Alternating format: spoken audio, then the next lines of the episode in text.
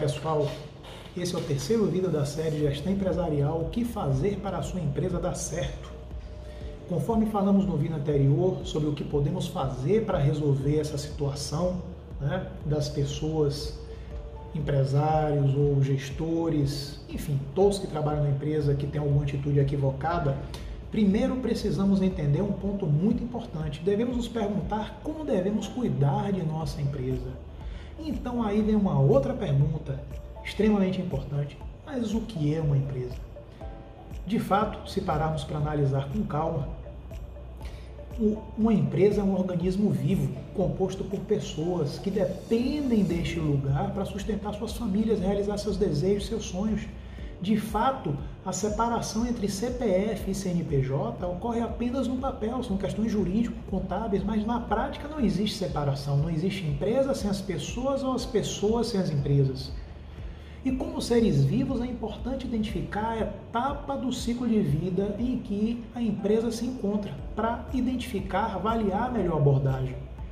Por exemplo, uma criança não vai a um geriatra, ela vai a um pediatra, assim como uma pessoa de mais idade não vai a um pediatra, ela vai ao geriatra. E assim é com as empresas, mas diferentemente das empresas, as pessoas em algum momento perecem. As empresas não precisam perecer.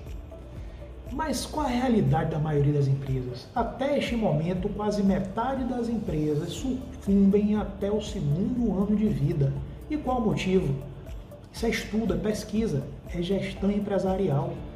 É interessante, a maioria das empresas, né, os sócios, né, empresas de médio, médio e pequeno porte, tem sócio, normalmente esse sócio é muito bom na atividade fim da empresa, é excelente quando tem um outro sócio que pelo menos é bom na atividade comercial.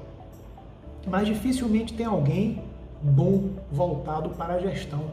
E é gestão empresarial que, segundo estudos, pesquisas, faz com que as empresas, a maioria das empresas, quebrem até o segundo ano de vida.